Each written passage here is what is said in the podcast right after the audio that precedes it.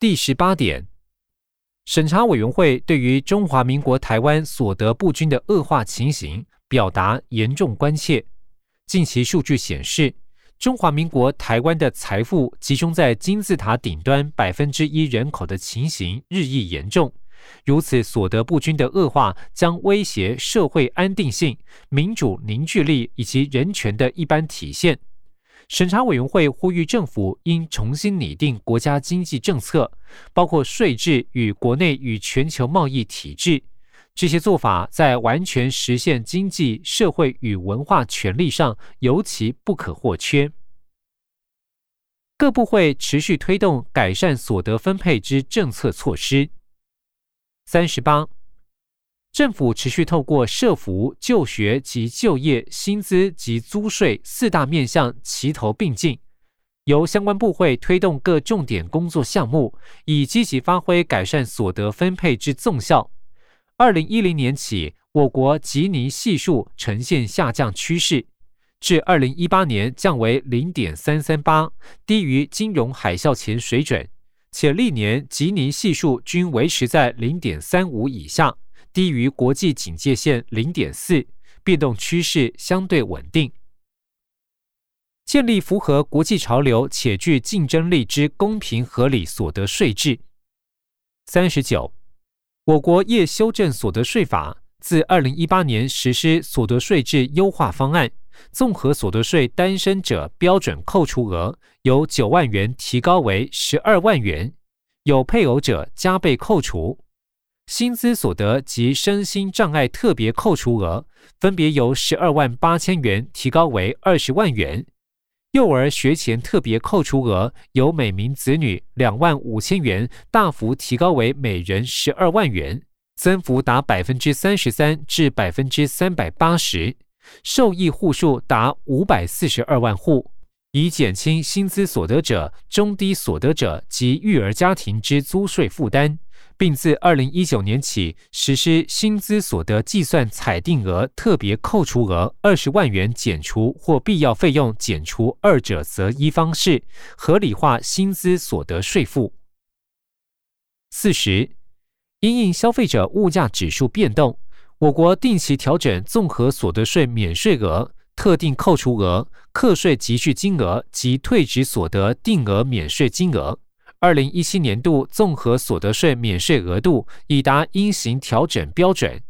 物价指数上涨累积达百分之三点零六。原公告调整每人每年免税额由八万五千元调高至八万八千元。纳税义务人本人及其配偶年满七十岁者，即纳税义务人及其配偶之直系尊亲属年满七十岁受纳税义务人抚养者，由每人每年十二万七千五百元调高至十三万两千元。透过地方产业辅导，提升偏乡就业机会。四十一，经济部为提升偏乡就业机会。依据地方企业需求进行实职或短期诊断辅导，在实职辅导前，与受辅导区域地方政府办理公开说明会，让在地业者了解辅导机制并确认需求，再进行辅导厂商筛选，后续辅以科技服务应用工具 QR Code、AR 及互联网行动 APP、社群媒体故事行销及品牌价值深化等知识课程。并不定期实地访查受辅导店家，了解执行成效及后续计划内容调整依据。二零一六年协助弱势偏乡企业八十五家，并于二零一七年完成弱势偏乡地区实质或短期诊断辅导一百家次。第十九点、第二十点，审查委员会称许政府在确保法规遵循平等与不歧视原则上的努力。然而，委员会对于虽有反歧视条款散见于其他法律中，却缺乏一部涵盖所有脉络下所有歧视理由的综合性反歧视法，表达关切。在二零一三年结论性意见与建议中，审查委员会曾建议应制定涵盖所有性别平等领域的综合性法规，目的在于落实性别主流化与性别预算。委员会重申此一建议，同时进一步建议政府应考虑透过综合性的反歧视法。这部法律应该涵盖基于任何理由的直接与间接歧视，以及对公司部门皆有约束力的积极义务，并课与政府确保法律上及事实上平等的义务。严议制定综合性反歧视法。法务部于二零一九年六月完成我国是否应制定综合性反歧视法及立法建议委托研究案。研究单位已提出平等法草案，该草案除明定直接歧视及间接歧视之方式外，并定有得申诉、异议、申请审议及诉愿等救济程序。法务部已函请相关机关表示意见。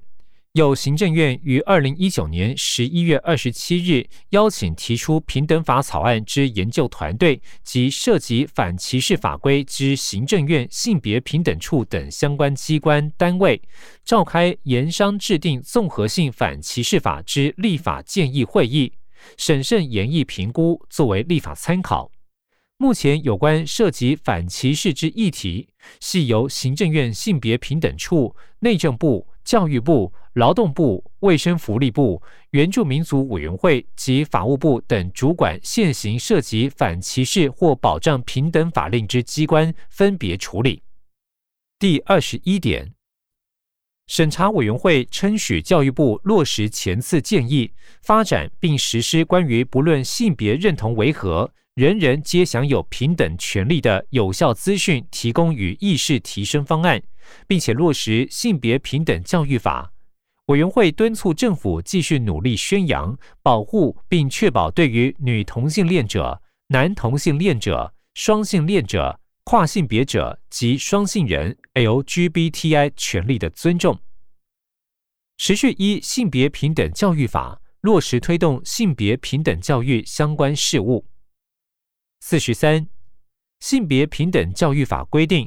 国民中小学除应将性别平等教育融入课程外，每学期应实施性别平等教育相关课程或活动至少四小时。其性别平等教育相关课程应涵盖情感教育、性教育、认识及尊重不同性别、性别特征、性别特质、性别认同、性倾向教育及性侵害、性骚扰、性霸凌防治教育等课程。以提升学生之性别平等意识。四十四，依据国民中小学九年一贯课程纲要，将性别平等教育列为重大议题，并据以建构各阶段之能力指标，融入各领域课程中实施。另十二年国民基本教育课程纲要于二零一九学年度依不同教育阶段逐年实施。课程设计应适切融入性别平等议题，必要时由学校于校定课程中进行规划。为促进议题教育功能之发挥，各领域科目课程纲要已进行性别平等教育议题之适切转化与同整融入。四十五，为使各级学校厘清多元性别之多元性。学校教材之编写、审查及选用，除符合性别平等教育原则，教材内容亦平衡反映不同性别之历史贡献及生活经验，呈现多元化之性别观点，破除性别偏见及尊卑观念，以呈现性别平等及多元价值，并适时对各界进行沟通、澄清与说明。关于教科书中使用名词之疑义，业由国家教育研究院相关学术名词审议会及性别平等教育议题咨询小组多次讨论及厘清，另建议教科书出版社优先使用政府机关网站资源，并考量网站连结的妥适性与必要性，以确保资讯来源的正确与适切。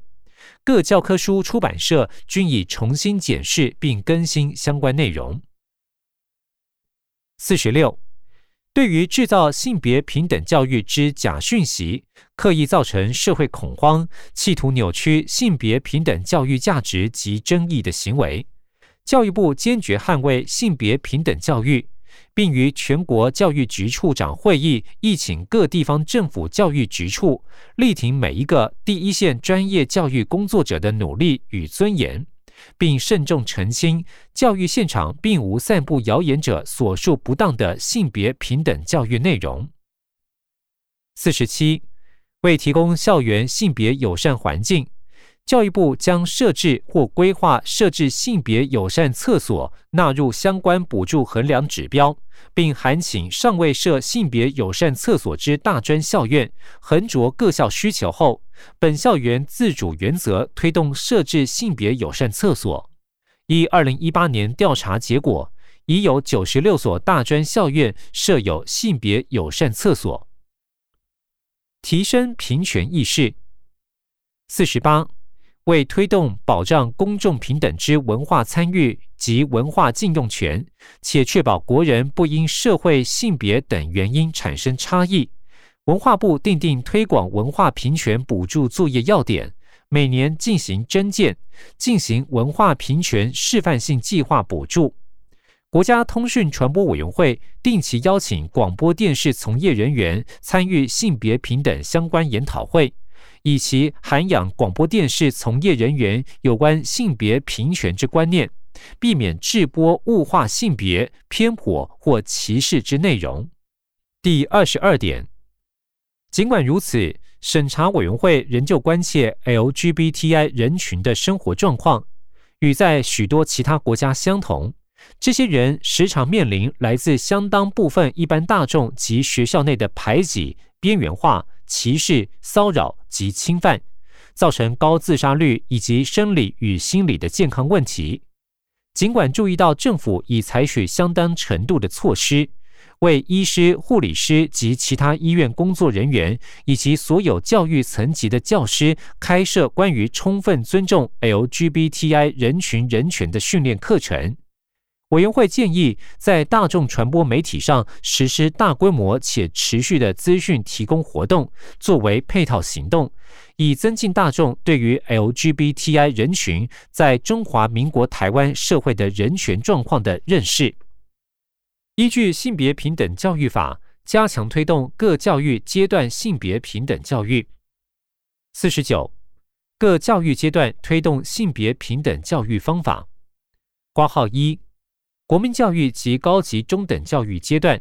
透过中央、地方、学校三级辅导体系，协助各地方政府推动性别平等教育，提供在课程、教材、教学等面向之专业咨询服务，以提升教师专业知能，并持续将教材上传至教育部国民及学前教育署性别平等教育议题辅导群网站，供民众、教师参考。建制 Gender 在这里性别视听分享站，提供多元素材，引导民众思考相关性别议题，并启发民众性别敏感度。挂号二，高等教育阶段，研定每年度性别平等教育工作计划，以委托或补助方式办理性别平等教育培训或研习活动。课程包含充分尊重 LGBTI 人群人权相关内容。括号三，特教学校部分，教育部国民及学前教育署委托开发各障碍类别之性别平等教育教材，置于教育部国民及学前教育署性别平等资讯网及特教通报网，并每年举办性别平等知能与培力研讨会。增加教师性别平等专业及事件调查职能。五十，为向社会大众说明性别平等教育之内容，教育部制作宣导资源。教育部告诉您性别平等教育教什么，针对性别平等教育之误解或迷思进行澄清，并包括尊重不同性别学生之权益。落实教师职前及在职培训制度。五十一，为增进师资生及在职教师性别平等教育专业知能，教育部订定师资职前教育课程教育专业课程科目及学分对照表实施要点，将性别平等教育纳入教育专业课程，或由各师资培育之大学自行开设性别平等教育相关课程，供师资生选读。另将性别平等教育列为教育部补助高级中等以下学校及幼儿园教师在职进修作业要点之重点补助项目，优先补助师资培育之大学开设性别平等教育增能学分班，办理 LGBTI 人口群心理健康促进工作。五十二，为促进国内同志社群心理健康。二零一八年，卫生福利部补助中华身心健康促进暨研究协会办理二零一八同志心理健康促进计划，办理项目及成果为：国内同志民众心理健康促进讲座共二十场，总计三百七十九人次参与；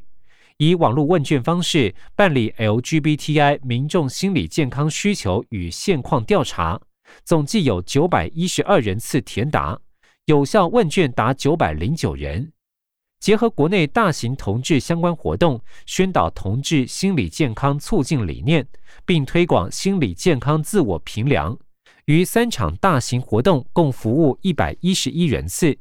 收集 LGBTI 民众于全国可运用之心理健康服务资源，含据点，产出同志友善心理健康资源手册。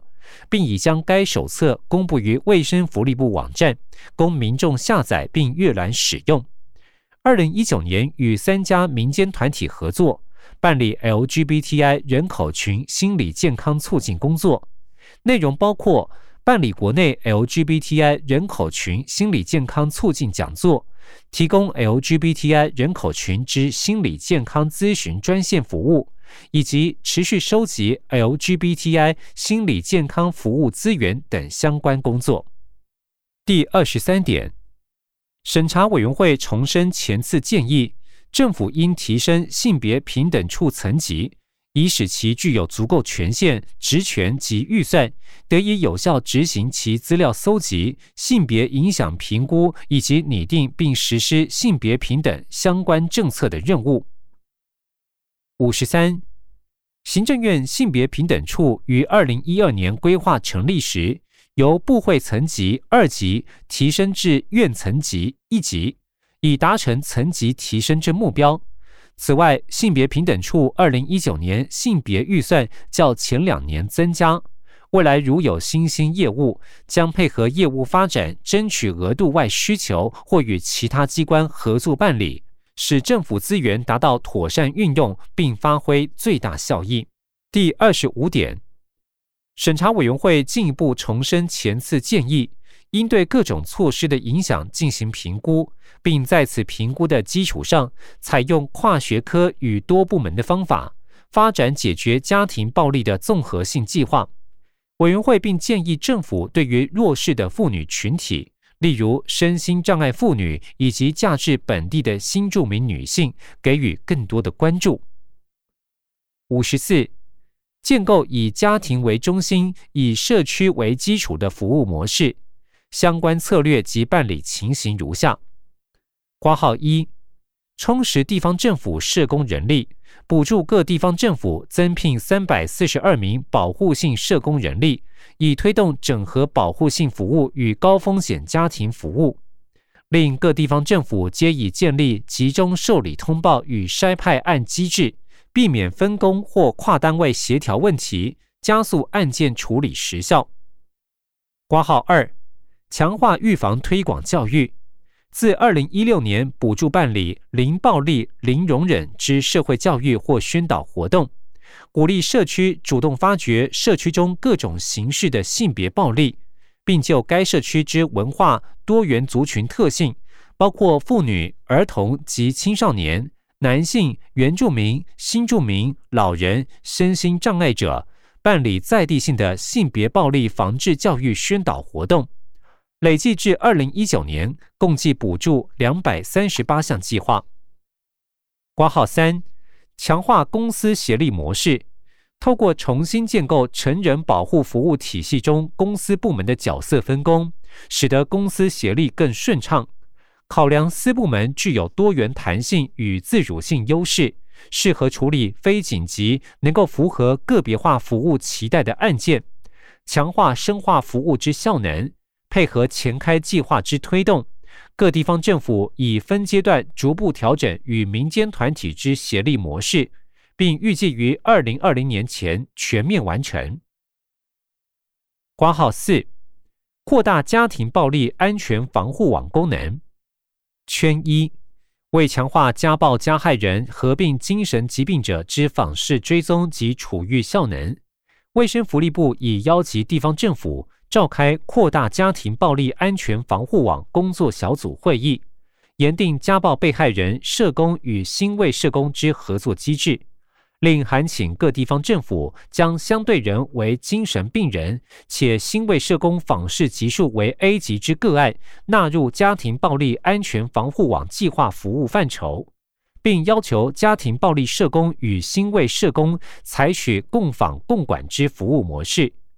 各地方政府二零一九年家庭暴力安全防护网计划，也将上开案件类型纳入服务范畴。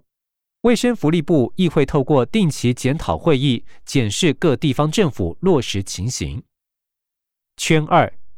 现行各地方政府已针对亲密关系暴力事件，经评估有高致命风险者，提列定期召开的跨网络会议，逐案检视各体系之评估报告、服务执行状况以及未来工作策略。借此平台，充分交换社政、卫政、警政、教育、司法体系等专业意见，以拟定周延的安全计划。未来逐步扩充家庭暴力安全防护网之量能，实践以家庭为核心之理念，发挥跨单位协力合作之纵效。五十五，参考新著名家暴被害人服务模式初探计划之研究建议。卫生福利部与内政部移民署所提直辖市、县市政府执行二零一九年度新住民照顾服务绩效实地考核指标及评分标准表有关人身安全考核项目，增列与新住民家庭服务中心之合作机制之考核指标。主要以提供合作机制之佐证资料，促进各家庭暴力及性侵害防治中心、社会局处与新住民家庭服务中心进行跨单位间合作，整合相关网络资源，以增加服务之廉洁与完整性。第二十六点，审查委员会关切，仅有百分之五人口登记为身心障碍者，远低于各国平均的百分之十至百分之十五。委员会建议中华民国台湾政府进行全国普查，以查明包括高龄者在内的各项身心障碍者的实际数据。委员会进一步建议中华民国台湾拟定与普查数据结果一致的相关政策，经身心障碍者充分参与，并提拨得以满足身心障碍者需求的充足预算。五十六。卫生福利部于二零一八年八月建请行政院主计总处于二零二零年人口及住宅普查视察表中纳入华盛顿身心障碍统计小组设计之问项，以符合《身心障碍者权利公约》初次国家报告国际审查结论性意见第七十六点、第七十七点之精神。第二十七点。审查委员会乐见蔡英文总统于二零一六年八月对原住民族作出历史性道歉。委员会建议应有效执行原住民族基本法，并落实根据二零一三年结论性意见与建议政府所承诺的修正后政策与行政措施。委员会特别建议原住民族委员会现正进行的传统土地及领域调查与确认，应与原住民族协商，并经其直接参与，有效执行原住民族基本法。五十七。行政院依原住民族基本法订定行政院原住民族基本法推动会设置要点，并设置行政院原住民族基本法推动会（以下简称原推会），负责该法所赋予之审议协调事务。为落实该法，使其更为周全完备，原推会自二零零六年设立后，即全面盘点该法相关法令。列管应配合制定、修正之相关子法总计八十九项，至二零一九年已完成八十二项，余七项尚未完成。另原住民族委员会亦整理编辑国内原住民族重要判决，并解析国内原住民族法律实务见解，发送相关单位及各法院，作为建立保障原住民族权利法制之参考。传统土地及领域调查与确认，应与原住民族协商，并经其直接参与。五十八。原住民族土地或部落范围土地划设办法（以下简称划设办法）规定，中央主管机关核定之部落或民族，可以自组划设小组进行划设作业。画社小组主要由当地部落会议或部落领袖推派部落代表若干人，以及原住民族直接参与传统领域调查、确认及画社组成。并规划原住民身份者不得少于二分之一，并规定画社小组应将画社之成果提请部落会议以公共事项方式讨论议决通过后，才能进行后续公告作业。五十九，原住民族委员会于二零一七年至二零一九年办理原住民族土地或部落范围土地调查及划设计划。并请全国五十五个原乡公所转之所辖部落，挹注传统领域土地划设作业所需之经费、人力，并大幅简化作业程序，缩短划设期权。于审核补助计划时，会详加注意地方政府、乡镇、市区公所仅为协助角色，不得影响部落自主划设之主体性。以二零一七年度计划为例。某公所未经征询及整合部落意见，即向原住民族委员会提报补助划设计划，经详实审查后，业已驳回该公所之申请计划。六十，原住民族委员会于二零一七年至二零一九年，每一年至少办理三场次教育研习。透过说明传统领域划设程序、实物图资制作方式，以及原住民族土地文献搜集及访调方式等，并与部落座谈划设过程中所遭遇之困难。二零一七年至二零一九年持续进行工作会议，积极沟通并解决部落执行划设计划之问题，已完成乌来区泰雅族各部落传统领域土地范围公告作业。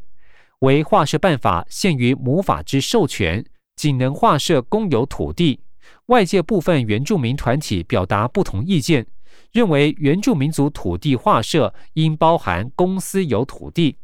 原住民族委员会在划设办法推动施行一定时间后，将会进行通盘检讨，并广纳各方意见，研商取得共识后进行相关修法作业。第二十八点。审查委员会强烈建议政府应立即与原住民族共同制定有效的机制，在影响原住民族的开发计划与方案上，寻求其自由、事前且知情下的同意，以确保该等计划与方案不会侵害原住民族的权益，并在该等权益侵害已发生的情形，提供有效的救济途径。该机制应该遵循联合国原住民族权利宣言及其他国际标准。六十一，